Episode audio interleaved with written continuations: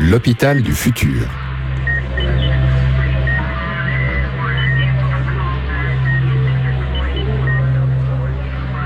Un podcast produit par l'association Audiolab et Calypsessa, experte en health data. Bonjour à tous et bienvenue dans l'hôpital du futur, le podcast qui raconte comment l'hôpital de demain se construit aujourd'hui même en Suisse, en France, ainsi que dans toute la francophonie. Cette voix qui vous parle est celle de Warco Brienza, qui est, comme à l'accoutumée, bien accompagné par Karim Benzassi, son acolyte, mais également par monsieur Christophe Compondu, le responsable du secteur ingénierie des flux et des organisations aux hôpitaux universitaires de Genève, plus communément les HUG. Je vous salue tous les deux, messieurs. Salut à tous. Bonjour on a le plaisir d'être non loin du CHUV à Lausanne, hein. donc on est en présentiel, tous les trois dans la même salle. C'est toutes les deux semaines que vous pouvez écouter l'hôpital du futur et vous nous retrouvez d'ailleurs euh, dans les médias sociaux. Euh, les handles de Karim et moi-même seront disponibles dans les notes d'émission que vous retrouvez sur audiolab.ch. Et pour présenter en fait un peu plus amplement les HUG, bah, ils figurent parmi les 50 meilleurs hôpitaux au monde, en 2022 encore, mais ça fait un moment, qui sont dans le classement de Newsweek. Et ces HUG, bah, ils regroupent 8 euh, hôpitaux publics, 2 cliniques et 30 lieux de soins ambulatoires, avec près de 13 000 collaborateurs et plus de 7 000 infirmiers infirmières. Donc on parle d'un gros bateau, hein, un établissement qui est non seulement un hôpital de proximité pour la ville de Genève, mais également l'un des 5 hôpitaux universitaires en Suisse. Et depuis 2021, les HUG bah, ont conduit un projet de rénovation et de réorganisation de leurs urgences. Et c'est également dans ce cadre, hein, celui de la rénovation de bâtiments ou de la construction, que s'inscrit la gestion et l'optimisation des flux patients. Et c'est vrai que pour commencer, hein, de quoi est-ce qu'on parle quand on parle d'ingénierie de flux? Est-ce que c'est une Genferaille Donc une Genferaille, c'est une genevoiserie, c'est nos amis alémaniques, hein, les politiciens en particulier, qui parfois trouvent tellement bizarre ce qu'on fait à l'autre bout du lac qu'ils ont même trouvé un nom pour ça, donc la Genferaille est-ce que euh, l'ingénierie euh, des flux y répondrait, Monsieur Christophe Compondu? Alors c'est fort possible. Euh, c'est vrai que, à ma connaissance, ce titre, on l'a pas retrouvé dans d'autres hôpitaux francophones en tout cas, en France, en Belgique, au Québec. Euh, on a des postes plus ou moins similaires, peut-être plutôt chez les anglo-saxons, ça peut, ça peut arriver, mais pas sous ce titre. Donc c'est un peu une spécialité euh, de Genève, mais qui, euh, je l'espère, sera amenée à être diffusée. Et en quoi ça consiste, le travail d'un ingénieur flux? Alors, peut-être la, vision en tout cas qu'on a de, ça au HUG, on est, nous on est un petit secteur, on est trois ingénieurs, bientôt quatre. Donc on est en train de se développer et notre vision, c'est finalement d'être une structure transverse au sein de l'institution d'experts en ingénierie, des flux et en, excellence opérationnelle. C'est un, terme un petit peu utilisé plus en France pour le, lean management. Et on est au service finalement des parcours patients, euh, de la juste allocation des ressources au sein de l'hôpital, du dimensionnement des infrastructures, mais en définitive toujours de la qualité des soins. On a toujours dans nos projets un objectif d'amélioration de la qualité soit auprès des patients directement quand on agit sur leur prise en charge, mais soit aussi sur l'amélioration des conditions de travail des collaborateurs. Quand on, améliore les conditions de travail des collaborateurs, euh, in fine, c'est les soins et les patients qui en bénéficient. Euh, je donne toujours l'exemple, quand euh, finalement on réduit une file d'attente, derrière, c'est surtout des équipes qui sont plus sous stress à devoir écluser cette file d'attente, et donc tout le monde y gagne. Donc on a, on a toujours, nous, cette vision-là en ligne de mire. Et puis, euh, on pourrait donner deux grandes catégories dans nos projets. Soit on est sur des projets d'amélioration de structure ou d'organisation qui sont existantes. Euh, par exemple, on va essayer d'améliorer le flux au sein d'une polyclinique ambulatoire. On va redimensionner les vacations opératoires en fonction des besoins réels, par exemple. Mais de plus en plus, on travaille beaucoup avec la direction des projets pour la conception des futurs bâtiments ou la conception de futures organisations de processus. Et là, on va plutôt travailler avec des méthodes de projection, de simulation, pour essayer un petit peu d'anticiper des problèmes euh, et de, partir déjà du, bon endroit pour être sûr qu'on va y arriver, qu'on ne va pas se péjorer plus tard nous-mêmes dans le futur. Donc euh, on a un peu ces deux aspects, soit sur le présent, soit sur le futur. Et donc justement, vu qu'on parle de flux, donc dans un hôpital, il y a le flux non programmé et puis le flux programmé. On a discuté à un moment donné avec le docteur Damy, qui lui est urgentiste au sein du CHUV, qui disait que bah, le flux non programmé est largement imprévisible, mais surtout non canalisable. Et comment vous, de votre côté, hein, avec votre, expérience et avec justement la, tâche que vous venez de décrire, est-ce que vous êtes capable ou est-ce que vous avez des outils qui permettent de canaliser ce fameux flux euh, non programmé? Alors, Ça, c'est extrêmement difficile, effectivement. En tant qu'hôpital, euh, je pense qu'on a peu de moyens pour agir là-dessus, alors qu'on devrait quand même réfléchir, je pense, à plusieurs niveaux. Alors, on va peut-être pas parler là du niveau politique. Je pense, on le, connaît, on, le sait, on doit, on doit augmenter le nombre de médecins euh, de proximité, de première cours, de médecins de famille. Et ça, ça peut se jouer au niveau politique, hein, au niveau de la formation des médecins, comment on revalorise ces fonctions. Donc au niveau sanitaire aussi, comment on développe des structures périphériques pour éviter que sursollicite un plateau technique comme celui des HUG pour des urgences de degré 4. Donc ça, c'est au niveau euh, euh, sanitaire et, politique. Et je pense qu'on devrait aussi, peut-être, nous, on pourrait, alors là, c'est une hypothèse que j'aimais, mais en tant qu'hôpital, pourquoi pas, je fais de la politique fiction, mais faire de la prévention aussi, dans la ville, dans la cité, comme on dit à, Genève. Euh, ça veut dire, est-ce qu'on peut pas aussi euh, expliquer aux patients quand est-ce qu'il faudrait venir aux urgences, quand est-ce qu'on pourrait peut-être éviter d'y venir, ou voilà, c'est un peu compliqué, il faudrait en parler à... Il faudrait en parler à des spécialistes de santé publique, mais on a des outils, des applications qui, par exemple, euh, pour les enfants, on appelait ça euh, InfoKids, où on dit aux parents, ben voilà, là, vous pouvez venir, ça donne quelques conseils cliniques, rendez-vous aux urgences, appelez votre pédiatre, appelez le médecin de garde, repoussez votre visite aux urgences dans les périodes creuses. Tous des messages comme ça qu'on pourrait peut-être plus diffuser au sein de la population. Et ça, ce serait peut-être un moyen de juguler un peu ce flux entrant. Il y a plusieurs problèmes que vous évoquez, notamment le premier problème, c'est la relation ville-hôpital, ou cité-hôpital, pour prendre euh, le cas de Genève. Et donc, euh, effectivement, euh, les lignes de défense qu'on met en place, quand je dis lignes de défense, mais c'est véritablement au sens positif du terme, c'est-à-dire comment faire en sorte que seuls les flux nécessaires arrivent aux urgences, plusieurs tentatives ont été faites. Euh, en termes de santé publique, on a une problématique, c'est qu'évidemment, ça prend du temps. Enfin, quand on voit le, manque de médecins, donc même si on dit ah oui, il faut mettre plus de médecins, bah, ça va prendre 8 ans, 9 ans avant que ces médecins reviennent. Alors après, on peut passer par d'autres mécanismes, hein, importation, euh, immigration, tout ce qu'on veut, mais ça, ça, fait que reporter le problème ailleurs. Hein. Il y a des gens aussi qui ont pensé à faire payer les urgences.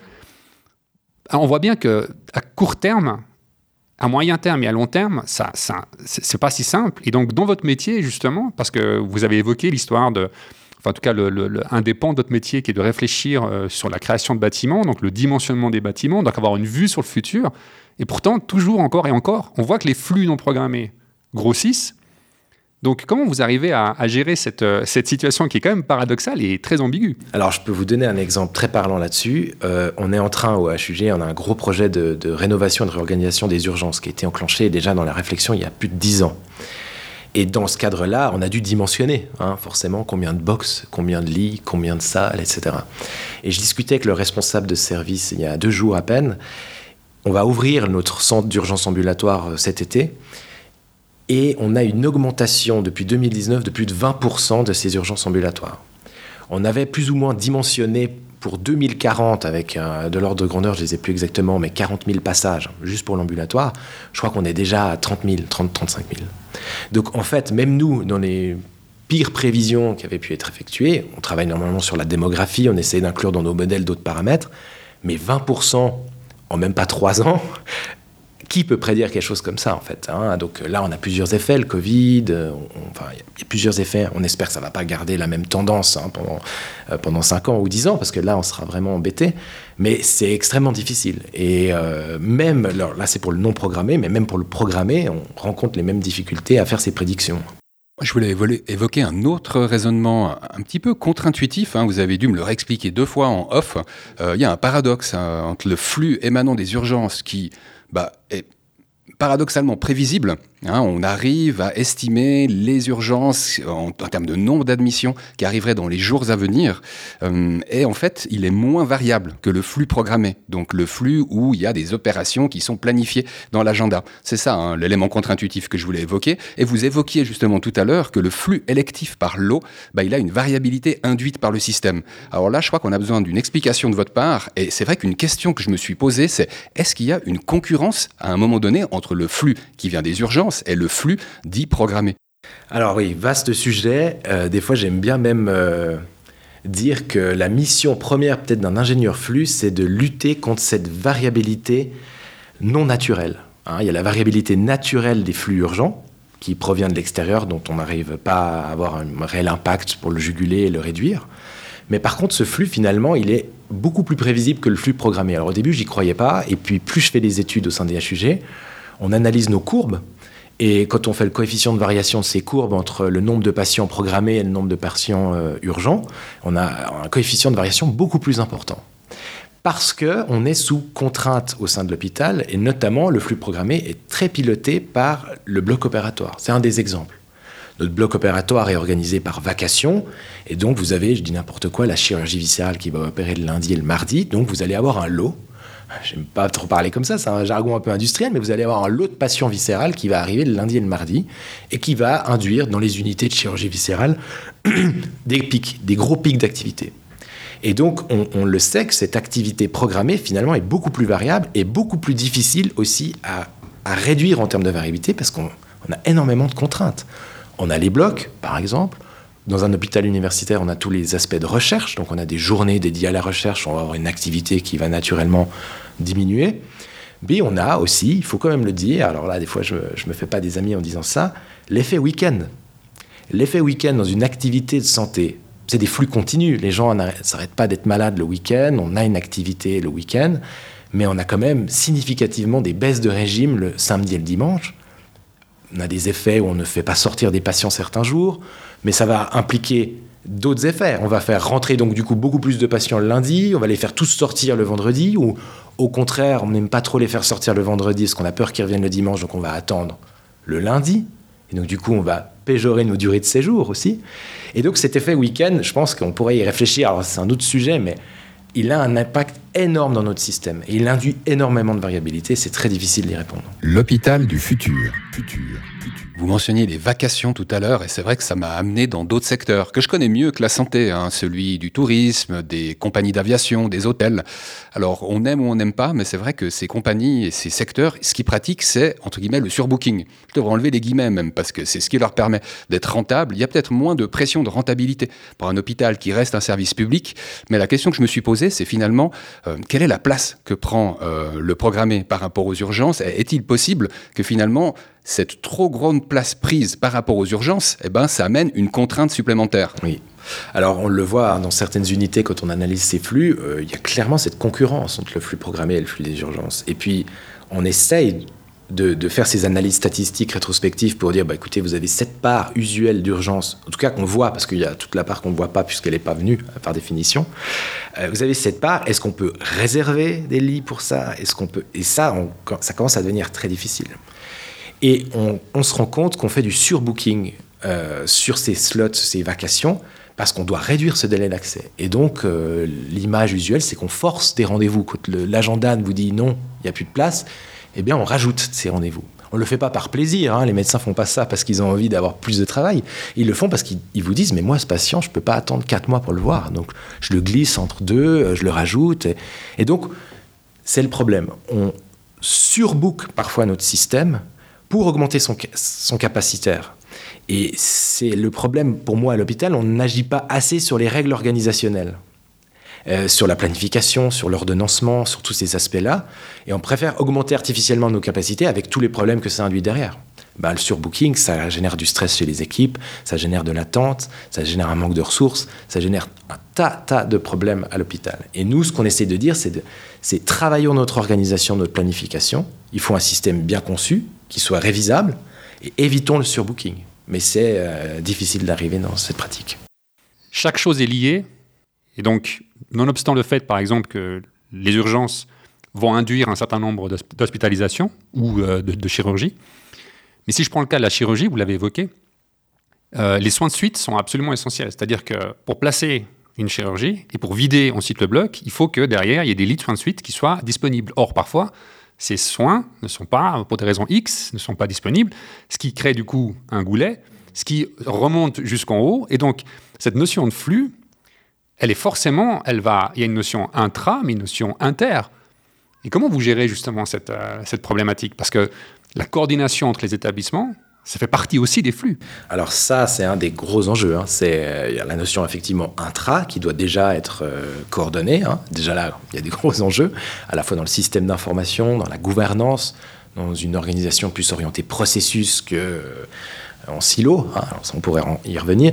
Mais l'inter, effectivement, quels sont nos rapports pour le flux d'aval? La réadaptation, le placement, maintien, etc. Et alors là, on a effectivement pas mal de difficultés avec ça. Je sais par exemple que dans le canton de Vaud, ils ont mis en place des structures qui régulent plus ou moins ce flux pour le placement en EMS. À Genève, on n'a pas ce type de démarche, donc on, a d'autres approches. Mais c'est un, véritable enjeu. Et même chez nous, au sein de, l'hôpital, on travaille euh, à régler nos problèmes de, flux de réadaptation. Dans quel délai on arrive à envoyer nos patients en réadaptation? Et quand on se rend compte qu'on a des problématiques, il faut déterminer la cause. Et ça, déjà, c'est l'enjeu. C'est pourquoi on ne place pas nos patients en réadaptation. Il y a un manque de place il y a un manque de critères cliniques précis pour pouvoir placer ce patient. Euh, il y a une volonté de, garder trop longtemps des patients aussi en, zone aiguë parce qu'on aime bien monitorer nos patients, parce qu'on aime bien être certain de, les garder le temps qu'il faut. Alors je ne sais pas si on garde des, gens trop longtemps euh, volontairement, mais il y a tous ces enjeux-là. Et cette coordination inter, je pense que quand elle est défaillante, la clé, c'est d'identifier vraiment les causes. Et souvent, on fait face à des dogmes dans ce genre de cas. Et nous, notre métier, en tout cas, c'est d'essayer d'identifier, d'objectiver ces causes pour pouvoir les régler. Quoi. Mais euh, c'est plus difficile avec des organisations externes de, l'hôpital. Et en tant qu'ingénieur des flux, euh, vous vous retrouvez pas de temps en temps devant ce, ce constat en se disant bon c'est marrant, j'ai commencé par du micro, mais en fait j'aurais dû peut-être commencer par le macro. Et en fin de compte, le macro, mais le macro, j'ai peu d'influence, donc je reviens au micro, mais au micro, je me retrouve confronté à des habitudes qui forcément me bloquent, donc c'est extrêmement frustrant. C'est exactement ça. Alors c'est exactement ça. Alors pour éviter d'être trop frustré, on fonctionne avec la politique des petits pas et, des succès, parce qu'on est convaincu que finalement, avec plusieurs petits succès, on va amener notre pierre à l'édifice et on va transformer le système. Mais effectivement, des fois, on se dit non, mais là, le problème, il est beaucoup plus en amont. On doit travailler à ce niveau-là, on n'y arrive pas, ou on a pas le temps aussi beaucoup, parce qu'on est beaucoup pris dans l'opérationnel. Euh, mais effectivement, on doit, on doit vivre avec cette frustration, mais ça doit être aussi un moteur pour trouver justement des solutions, être innovant dans nos approches, euh, mieux communiquer avec les autres. On a, je disais, on a ce rôle transverse, donc on essaye du mieux possible en intra et en, extra de, de, collaborer avec le plus de gens possible. Mais je pense que ça doit être un moteur, cette frustration. Pour revenir sur un point euh, qui concerne peut-être plus l'extra et euh, l'ambulatoire, euh, en fait, il y a eu une annonce hein, pour fin 2024 avec les HUG qui inaugureront avec un partenaire privé l'ouverture du plus grand centre de chirurgie ambulatoire de Suisse. Donc c'est un partenariat public-privé comme c'est à la mode en ce moment. Et en fait, ce que je me demandais, c'est dans quoi cette initiative s'inscrit. Est-ce qu'elle peut participer à la canalisation des flux? Alors oui, hein, alors il y, a plusieurs objectifs derrière une, initiative comme celle-ci. Avant de rentrer peut-être dans les aspects politiques qui ne me concernent pas, sur l'aspect purement flux, ce qu'il faut comprendre, c'est qu'une grande partie des ressources qui vont travailler dans ce centre sont des ressources des HUG qui vont être basculées sur ce centre. Il y a notamment des chirurgiens qui vont opérer dans les deux. Donc à ressources égales, finalement, si le goulot, c'est les ressources, simplement de déplacer les ressources d'un bâtiment à l'autre, théoriquement, ça n'a pas d'impact sur la, décongestion du système. Mais le fait de concevoir un centre comme celui-ci, en amont, fait qu'on imagine déjà des organisations plus efficientes, d'autres pratiques, notamment grâce à des infrastructures qui sont optimisées, mais aussi d'autres processus qui vont l'être. Et donc, avec les mêmes ressources, on va être capable de traiter plus de patients. Donc là, déjà, on a un premier levier d'efficience, finalement. Ensuite, le deuxième point qui va vraiment faire de ce projet un succès, en tout cas succès au niveau du, sujet qui nous intéresse aujourd'hui, hein, comment on va dévier certains flux et baisser la pression, ça va être qu'on va être capable de de transformer plus d'opérations en ambulatoire. Donc c'est la fameuse ambulatorisation. On va faire plus d'actes euh, ambulatoires, on va réduire le nombre de nuitées au sein de l'hôpital, on va libérer aussi, c'est un aspect important au, HUG, de l'espace qui va maintenant euh, des mètres carrés hein, qui ont beaucoup de valeur au HUG. Ils vont, on va libérer des blocs, on va pouvoir en faire autre chose. Donc là, on va avoir aussi d'autres leviers d'efficience. Mais donc il y aura plusieurs aspects. Il va falloir être plus efficient dans cette organisation. Il va falloir réellement transformer des opérations actuellement en OSP, les mettre en embu. Et puis, il va falloir réutiliser à bon escient ce qu'on va libérer. Mais ça, on y, travaille, on y travaille bien. L'hôpital du futur. futur. Il y a pas mal d'exemples qui ont montré que ce genre de partenariat s'avère pas si fructueux que ça. Ne serait-ce qu'un hôpital pas loin ici qui, a, qui, a, qui est revenu en arrière. Un des éléments qui ressortait, c'était que la vision du privé quant à l'efficience et à la rentabilité était en opposition avec la mission d'intérêt public mhm. que l'hôpital porte. Et donc, souvent, les, chirurgiens ou les médecins sont dans une démarche qui est plutôt, euh, je dirais, euh, euh, une démarche médicale avec une certaine vision de ce que eux pensent être le médical, et puis euh, le public, lui, voit plutôt une démarche. Euh, alors je dis pas d'abattage, mais on y est un petit peu quand même. C'est-à-dire que ben, dans l'ambulatoire, euh, tous les démarrages tardifs, tous les, mmh. les, les, les, dérapages par rapport justement aux vacations, c'est pas toléré ou on essaie d'éviter au maximum. Comment vous pensez que les HUG vont pouvoir gérer ce changement euh, de paradigme et puis quelque part ce changement d'habitude parce que c'est pas si simple? Alors ben, on rentre dans l'accompagnement au changement, alors euh, à la fois pour les équipes qui viendront du privé et, des nôtres. Je pense que nous on va travailler beaucoup en amont sur, euh, on va essayer hein, déjà de, de, se mettre au clair sur les futurs processus organisationnels, sur comment tout ceci va fonctionner pour, on va dire, se mettre déjà d'accord avant d'entrer en, scène dans ce, dans ce nouveau centre. Donc on va faire un gros travail en amont de préparation. Et moi, j'espère, en tout cas c'est mon espoir, c'est qu'on va créer des synergies finalement. Je pense qu'on a à apprendre du privé et le privé a aussi à apprendre de nous quand on réfléchit au niveau du teaching, au niveau de la formation. Nous, c'est notre mission au sujet d'être formés, hein, donc c'est aussi pour ça qu'on a ces grosses différences. Et donc je pense qu'on va amener des, des savoir-faire médicaux et nous, peut-être qu'on va pouvoir en tirer, en tirer une expérience, enfin, si je schématise, j'aimerais bien que des chirurgiens reviennent de centre et nous disent ah mais ça c'est pas mal en fait quand on fait ça et quand peut-être que ça va montrer aussi les bienfaits de, certaines organisations euh, plus optimisées finalement. J'espère qu'on va pouvoir en retirer quelque chose en tout cas aussi pour nous que ce sera du win-win vraiment. En espérant qu'on ne tombe pas dans l'autre travers qui est de dire non mais ça on fait parce que c'est rentable puis ça on fait pas parce que c'est pas rentable du tout. C'est ça. Alors nous on pourra pas de toute manière hein, puisque on sera régi et donc il va falloir trouver effectivement des, justes milieux hein, entre, tout ça.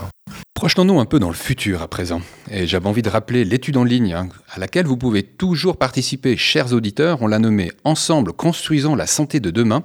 Et cette étude, parmi tant d'autres, elle pose une question insolite euh, à tous les participants, euh, qui est celle d'évaluer la possibilité de consultation aux urgences. Donc je l'ai bien dit, hein, consultation aux urgences, hein, un autre paradoxe, mais là on est en train de se projeter, cette prise de rendez-vous, en fait, elle serait complètement dématérialisée par l'intermédiaire d'un smartphone. Hein, on a déjà ces applications qui nous permettent de voir bah, c'est quoi le taux de fréquentation actuel euh, des urgences hein, des différents établissements qui en proposent dans une région. Là, ça va clairement plus loin. On en a déjà parlé lors des précédents épisodes, donc n'hésitez pas à nous réécouter si vous voulez plus d'explications là-dessus ou si vous voulez simplement participer à l'étude. Il y a cette question qui résume bien ce contexte qui pourrait être dans 5 ans, dans 10 ans ou dans 15 ans. En fait, ce que je me demandais, c'est si vous, vous y croyez, Monsieur Compendu. Ah, moi, j'y crois assez. Hein. Euh, je, pense qu'on doit se faire aider de ce type d'outils, ce type de démarche. On se rend compte que c'est en train de, diffuser dans toute notre société, finalement, euh, cette manière de fonctionner. L'exemple le premier, c'était à l'aéroport. Il y a enfin, il y a un certain temps, on disait mais non, on va devoir toujours montrer notre billet. Et finalement, c'est un environnement très sécurisé avec beaucoup. On y a, on, l'a fait et on le voit dans plein d'autres domaines. On dématérialise tout ça. Donc la santé, c'est quand même hyper à part. Hein. Il y a beaucoup d'enjeux derrière, des risques. On en parlait avant en off. Euh, il, y a, il y a quand même des risques à analyser. Mais moi, j'y crois parce que je vois aussi que ça a été un faisable d'une certaine manière pendant le Covid c'était une monopathologie, mais finalement, on a quand même réussi à, faire ce type de démarche, à demander à la population d'aller en ligne, de répondre à un questionnaire pour lui donner des indications. On était capable de le faire avec une vraie volonté politique derrière.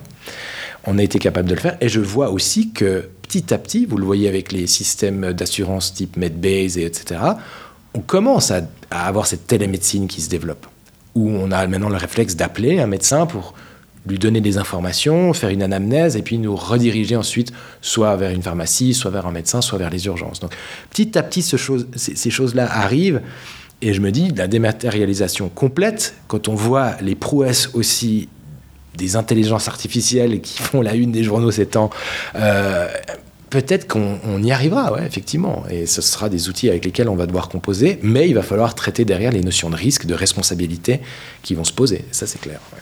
Et dans le contexte que vous résumez justement, en quoi la prédiction du nombre journalier d'admissions aux urgences pour les 5 à 10 jours à venir, par exemple, elle pourrait être euh, un plus euh, dans la réflexion que, ou les réflexions que vous faites en ce moment? On part du principe quand même d'une forme de fiabilité. On va dire que c'est des prédictions qui sont fiables à plus de 90%.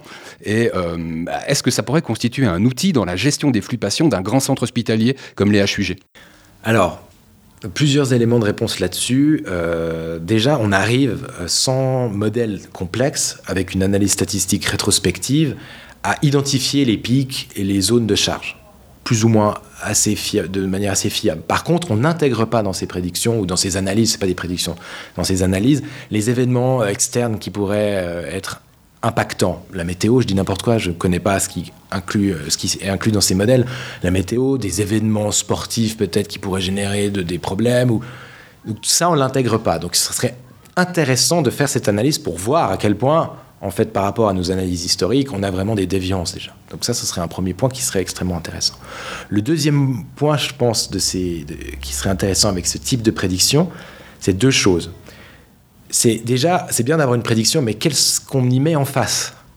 Comme je l'ai dit, on a des ressources euh, qui sont extrêmement rigides. On a des plannings qui sont faits à plusieurs mois à l'avance, plusieurs semaines. On a beaucoup de difficultés avec le cadre légal, et tant mieux, hein, et le cadre du travail, de dire bah non, là en fait, euh, on repasse sur des horaires coupés, on n'a plus le droit, ou on a besoin de ressources juste ce moment-là, et puis ce moment-là, vous faites autre chose. Donc, c'est quelle réponse on met en face de ces prédictions? Ça, c'est le premier point, au sein des urgences même, puis plus généralement dans l'hôpital. Mais euh, par rapport à la prédiction des flux urgents, on est peut-être bon pour prédire ce qui se passe aux urgences, mais on est très mauvais pour dire qu'est-ce qui est quelle sera la suite du flux des urgences. Donc, imaginons, on prédit très bien les arrivées aux urgences, mais qu'est-ce que ça va induire dans notre système en aval? Ça, on ne le planifie pas du tout. Combien je vais avoir besoin d'imagerie?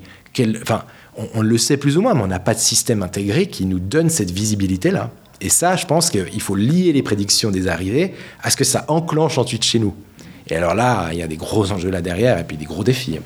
Juste pour revenir sur un point essentiel, euh, vous avez évoqué donc tout le travail que vous faites au niveau euh, donc euh, des process, de l'organisation, de la gestion des flux. Et donc, in fine, on arrive à se poser la question le, bâtiment du futur, l'hôpital du futur. Est-ce qu'en fin de compte, je sais qu'il y a différents maintenant hôpitaux qui sont en train de, voir le jour, dont notamment un, ZAN, le nouvel hôpital de l'enfance.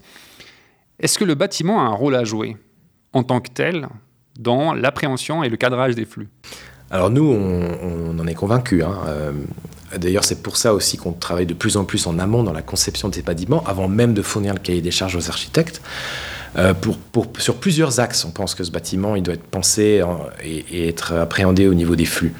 Alors déjà, il y a la première chose, c'est euh, avoir le bon dimensionnement. Hein. Alors, avec tout ce qu'on a dit au début, comment on prédit, etc. Donc combien on va avoir besoin de box, de salles d'attente, aussi pour être contraint par des notions de budget. Tout ça coûte extrêmement cher et donc on doit aussi euh, se dire, on doit être au plus juste. On ne peut pas se permettre maintenant euh, d'avoir des infrastructures, même si ça n'a jamais trop été le cas, démesurées qui seraient vides tout le temps. Mais quand même, il faut avoir cet aspect de contrainte.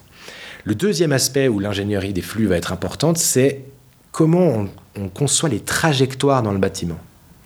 Si vous allez dans tous les bâtiments des années 50 euh, qui sont autour de nous, dans les hôpitaux classiques, euh, quand vous allez sur le terrain, le nombre de fois où vous rencontrez des, sortes de choses, on dit mais qui c'est qui a pensé à faire ça? Les soignants vous le disent, mais regardez là, c'est mal foutu.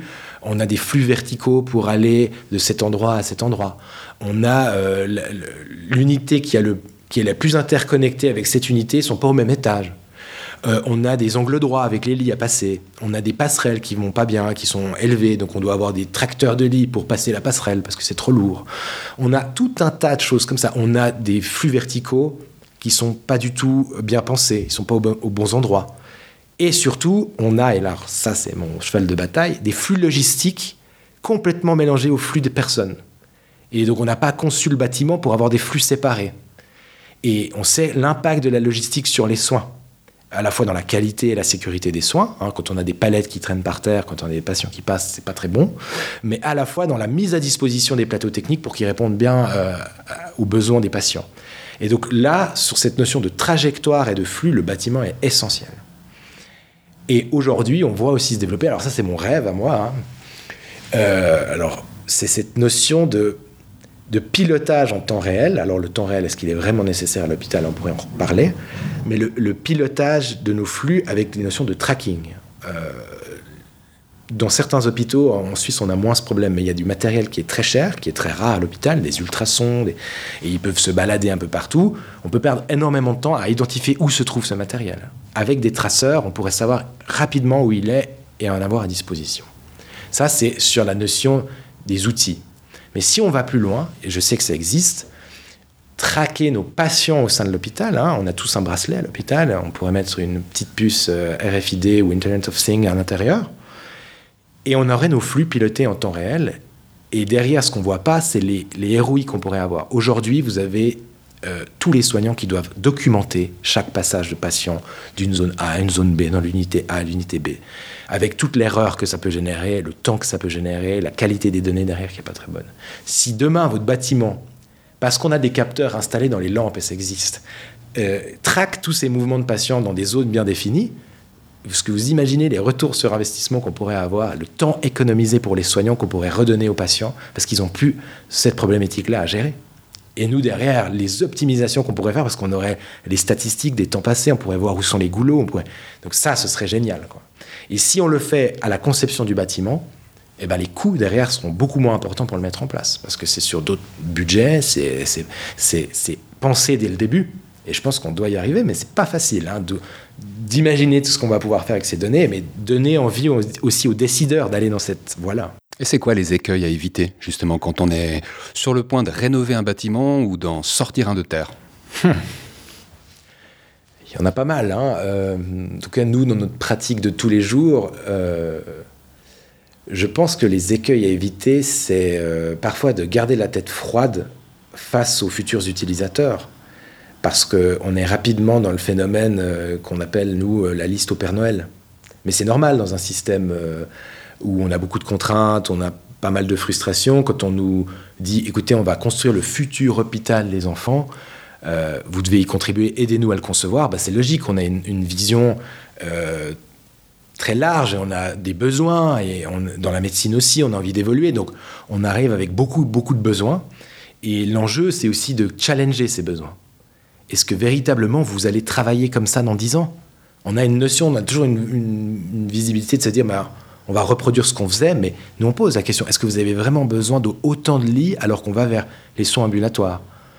Est-ce que effectivement vous avez besoin de cette salle ultra spécialisée? Mais d'accord, est-ce qu'on peut pas la mutualiser quand même là? Enfin, donc il y a cette notion de, ça, il faut faire attention. Puis il faut non plus pas frustrer les gens parce que c'est aussi le but de se faire rêver avec des, des, nouvelles, des nouveaux hôpitaux et des, et donc je pense que l'enjeu, il est là. C'est de trouver un bon curseur entre euh, des choses irréalistes, beaucoup trop coûteuses, et puis des choses performantes et essentielles et qui sont quand même novatrices on a parlé de quelques problèmes, mais je trouve qu'aujourd'hui, on a aussi abordé les solutions et c'est grâce à l'expertise que vous avez dans l'ingénierie des flux. Un grand merci à vous, monsieur Compondu.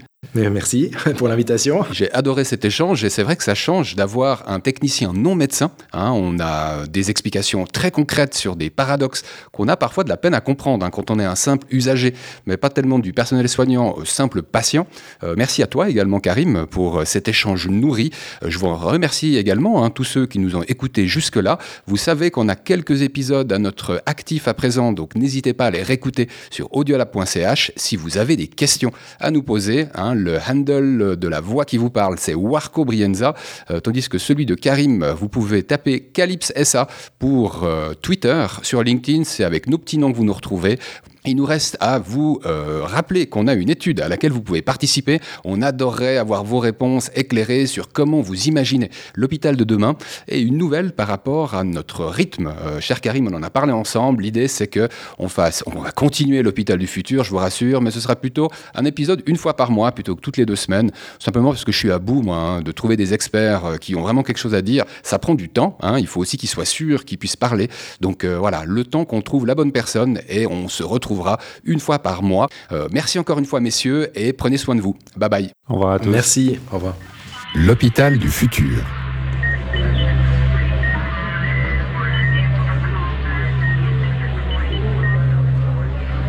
Un podcast produit par l'association Audiolab et Calypsessa, experte en health data.